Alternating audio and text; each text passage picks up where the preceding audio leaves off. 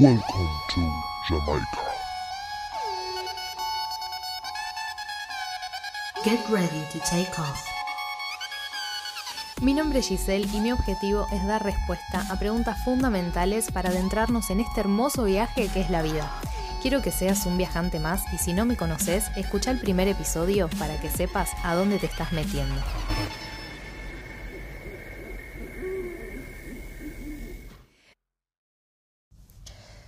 Muy buenas, ¿cómo estás? Te doy una vez más la bienvenida al podcast La vida es un viaje. Y hoy voy a tocar un tema que ya toqué varias veces, pero siento que nunca va a ser suficiente. Así que vamos a hablar del despertar espiritual. vamos a hacer una breve, breve explicación de qué es el despertar espiritual, cuál es su importancia para el crecimiento personal.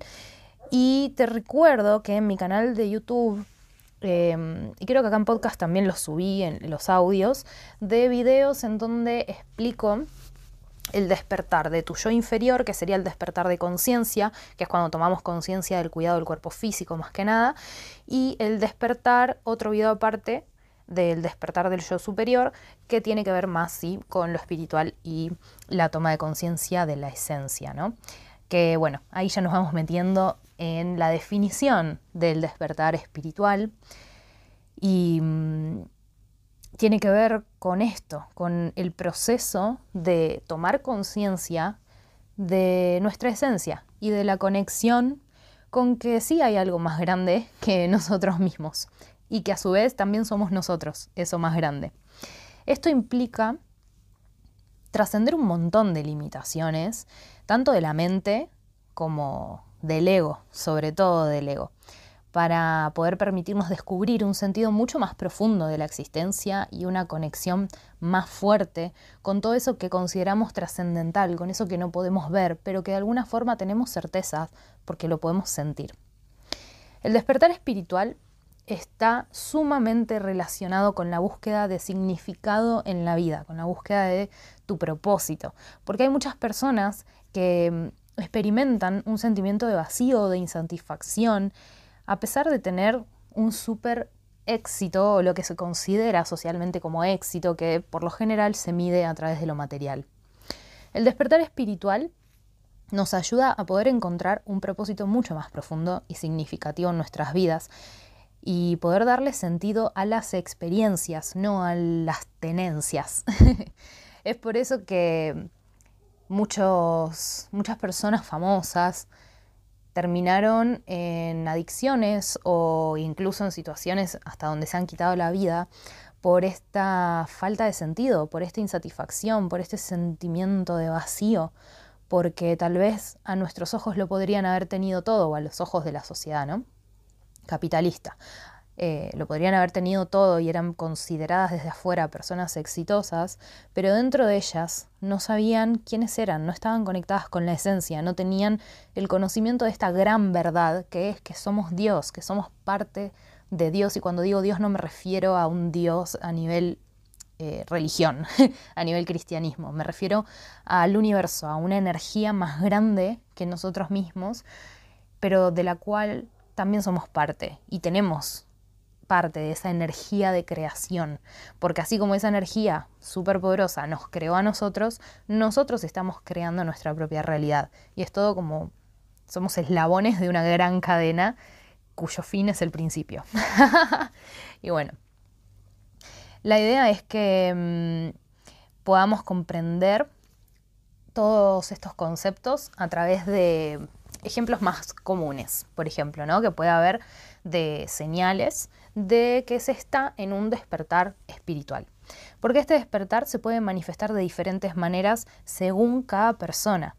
Por eso no es que, a ver, podés llegar a encontrar en un montón de lugares, si googleás y si buscas información, cuáles son las etapas del despertar. Que esto también ya lo dije en otros videos donde hablo del despertar. Y refiere a que Sí, estamos todos intentando darle cierto orden porque nuestra mente sigue necesitando entender las cosas y sentir que hay un proceso para todo. Y sí hay un proceso, pero el tema es que según cada persona, según la experiencia de vida que tenga, según el nivel de conciencia, según el conocimiento, según lo que tenga que aprender, según su propósito, que aunque no lo haya descubierto está ya escrito, em, va a depender un montón de qué etapa de ese proceso va a atravesar primero y cuál va a atravesar después. Así que em, sí, puedes llegar a encontrar un montón de info que, que te resuene pero a lo que voy es que si no te resuena la información que escuchás, incluso todo lo que voy a decir, no te preocupes porque vos estás escribiendo tu propio camino. Y el hecho de que no encuentres la información que necesitas es una gran señal de que tenés que seguir por donde estás yendo, porque sos vos quien va a dar esa información que no estás encontrando. porque ese es tu propósito, es poder contribuir con lo que a vos te está pasando y que no encontrás las respuestas. Eso es porque no están afuera, están adentro tuyo. Uy, se me volvió el micrófono de la emoción. Bien, entonces, hay algunas señales comunes, No importa el orden, pero estas señales sí son comunes. De repente, estás en tu cotidianeidad, pero empezás a sentir una profunda necesidad de encontrar un propósito en la vida y de poder hacer con ese propósito una contribución que para vos sea significativa en el mundo y que pueda ser reconocida. También vas a empezar a notar que te cuestionás algunas creencias, porque te das cuenta que creer en eso te está limitando a poder avanzar y que no te hace sentir bien. Entonces, darte cuenta de que muchas de esas creencias y conceptos que te limitan fueron adoptados sin cuestionar nada, porque te fueron presentados por tu familia, por la sociedad, por eh, maestros, por eh, la televisión o lo que sea, por todas las cosas que consumís, hicieron que confiaras y que no lo cuestionaras. Pero de repente decís, che, si empiezo a cuestionar esto, ¿qué onda? Tal vez me sienta mejor. Así que eso también es un, una gran señal de que estás atravesando un despertar espiritual cuando elegís empezar a cuestionarte tus propias creencias. Y también que empezás a vivir, por consecuencia de este análisis que haces de tus creencias, empezás a vivir con mayor conciencia en tu día a día y sentís esa necesidad de vivir más en el presente, de experimentar cada momento con mucha, mucha gratitud y poder sentirte bien con lo que estás haciendo en el día a día. Es como que empezás a sacar tu energía un poco de la proyección del futuro y empezás a buscar esa, ese, ese, sentimiento de plenitud inmediato en el hoy, con lo que tenés, con lo que sos y con quienes te rodean. Vamos a hacer una breve exploración de lo que se conoce como los cuatro pilares del el despertar espiritual, porque este proceso de despertar implica el desarrollo y la integración de lo siguiente. Primero, el conocimiento, el autoconocimiento. Es importante que puedas hacer un viaje interno, un viaje dentro tuyo, para poder explorar quién sos realmente, más allá de todas esas capas que te identifican, que vos hoy crees que conforman tu identidad, y que no son más que roles que fuiste adoptando para poder de alguna manera sobrevivir hasta donde llegaste hoy. Y esto implica mucha autorreflexión y también una aceptación de tus fortalezas y también de tus debilidades, de tus luces y de tus sombras. de poder aceptar todo eso como una polaridad perfecta que hace como producto final tu ser, te hace ser quien sos. Otro de los pilares que hay que integrar y desarrollar en este proceso del despertar espiritual es la conexión con la naturaleza. La naturaleza tiene un papel de recordarnos constantemente cuál es la interconexión de todas las cosas y nos ayuda a poder conectarnos con este sentimiento de que hay algo más grande que nosotros. Así que pasar tiempo al aire libre, poder observar la belleza de la naturaleza y practicar la gratitud por todo lo que te está rodeando, sobre todo por el mundo natural, por los elementos, puede ser una gran herramienta que te va a servir para estar en equilibrio en el proceso del despertar espiritual. Te recuerdo, si estás escuchando este contenido en podcast, podés buscarme en YouTube como Tu Yo Cósmico y si estás viéndome ya en esa plataforma, te invito a que te suscribas y actives la campanita.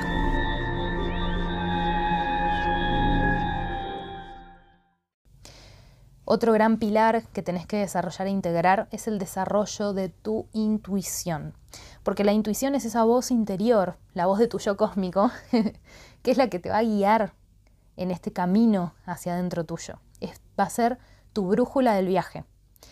Y esto implica que puedas aprender a discernir cuando escuchás esa voz y que puedas confiar y a través de la práctica de la meditación y de, la introspección en general, de realmente escuchar tus pensamientos, tus sentimientos y usando de brújula ese bienestar, qué es lo que te genera bienestar, es lo que va a ayudarte a discernir cuándo es la voz de tu intuición, que es el corazón, o cuándo es la voz del ego, que es tu mente. El último gran pilar necesario para este proceso es que puedas empezar a generarte el hábito de tener prácticas de conexión espiritual diaria. Y esto no significa solamente que medites, que hagas yoga, eh, que reces, porque también eso es una práctica espiritual, sino que puedas encontrar la conexión con tu ser más profundo en momentos en los que te cuesta hacerlo, como por ejemplo a mí ahora que estoy muy tranquilamente grabando el podcast y el perro de mi vecina se puso a ladrar en la ventana. Pero bueno, son cosas que no podemos controlar y que la idea es poder conectar con algo trascendental que te ayude a desarrollar una conexión con tu esencia espiritual y con la esencia espiritual de todas las cosas y de todo lo que te rodea para generar estos momentos de trascendencia en los detalles más, más, más cotidianos, como sentarte a disfrutar de una buena cena. Y como herramientas para ayudarte en tu proceso del despertar, a lo largo de otros podcasts fui mencionando algunas cosas, como, bueno, por ejemplo, la meditación.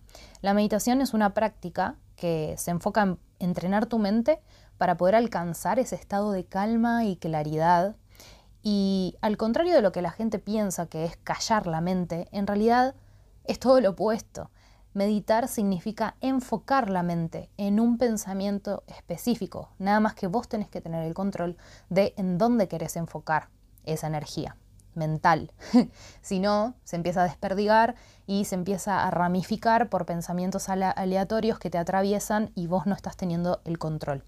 Entonces, la meditación tiene dos variantes según esta perspectiva. Está la meditación pasiva, que es, sí, en la que te sentás a meditar conscientemente, en silencio, en un lugar tranquilo, y la activa, que es simplemente traer tu conciencia al presente en cualquier actividad que estés haciendo. Puedes hacer meditación activa cuando sos consciente de cada movimiento de tu cuerpo al hacer actividad física, cuando estás regando las plantas, cuando estás Em, hablando con alguien, compartiendo algo, no importa lo que sea que estés haciendo, pero eso es una meditación activa. Significa que estás enfocando tu pensamiento dirigido a una cosa en particular. Y cuando eso sucede, estás en el pleno presente. Y en el presente no hay preocupaciones, y no hay ansiedades, y no hay estrés. Simplemente hay calma y claridad. Lo que ayuda a poder sintonizar con la sabiduría interna y a poder expandir tu conexión con la espiritualidad. Hay muchos estudios científicos que demostraron los beneficios de practicar la meditación porque ayudan a reducir todo esto que nombrábamos, el estrés, las preocupaciones y genera una mejoría en la salud mental, en la salud emocional y te ayuda a conectarte mucho con la gratitud, la compasión y sobre todo la autocompasión y la autocomprensión. Otra práctica es el yoga. El yoga es una disciplina que combina algunas posturas físicas con técnicas de respiración consciente y meditación también, con visualizaciones. Esta práctica promueve la conexión de las tres partes de nuestro ser, que es la mente, el cuerpo y el espíritu, para poder fortalecer el cuerpo físico, relajar la mente y fomentar la introspección, que es la conexión con el espíritu. Al realizar lo que se llaman asanas, que son las posturas, y los pranayamas, que son los ejercicios de respiración, se crea en el yoga una atmósfera perfecta para la quietud mental y el autoconocimiento. Y relacionado con las dos anteriores, también como gran herramienta sirve la visualización creativa, que consiste en imaginar y visualizar imágenes positivas y mm, que sean algo que te empodere en tu mente. Esta técnica te va a permitir acceder a la imaginación, estimularla, estimular tu creatividad en general, pero también estimular tu intuición, porque vas a empezar a conectar imágenes internas con deseos que puedes llegar a obtener de estímulos externos. Y todo esto, con la energía enfocada, es decir, con la práctica meditativa, se puede manifestar en tu realidad. Y puedes empezar a vivir una realidad que deseas y que hoy solo forma parte de tu imaginación, pero que la puedes llevar al mundo, a exteriorizarla y poder hacerlo de una manera armoniosa, porque está todo creado con tu propia energía, desde el amor y desde la compasión. Hay muchas investigaciones también que demostraron los efectos positivos de realizar este tipo de visualizaciones para poder reducir el estrés, para poder mejorar la salud en general y sobre todo conectar a la persona con un sentido, con un propósito y que recupere la motivación. También se pueden hacer algunos rituales personales que, bueno, esto va a, son acciones simbólicas que tienen como motor y combustible tu intención. Tu intención de conectarte con lo sagrado, con tu esencia y de poder darle este significado más profundo a cada segundo de tu existencia.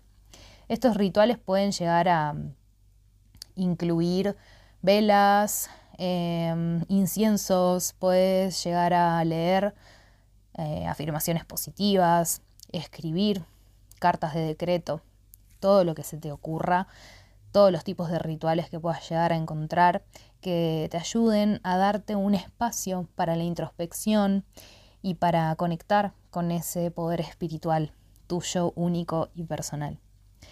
No hay una mm, manera específica de conectar con eso, así que sentite totalmente libre de hacer las cosas con las que resuenes hacer y mm, bueno, para terminar el, episodio de hoy voy a abordar algo que, que me llama la atención que no lo hayan comparado, porque se habla de esto por separado, por lo menos en todo el material que encontré. Por un lado se habla del proceso y las etapas del despertar espiritual. Por otro lado se habla del viaje del héroe y por otro lado se habla del camino del mago.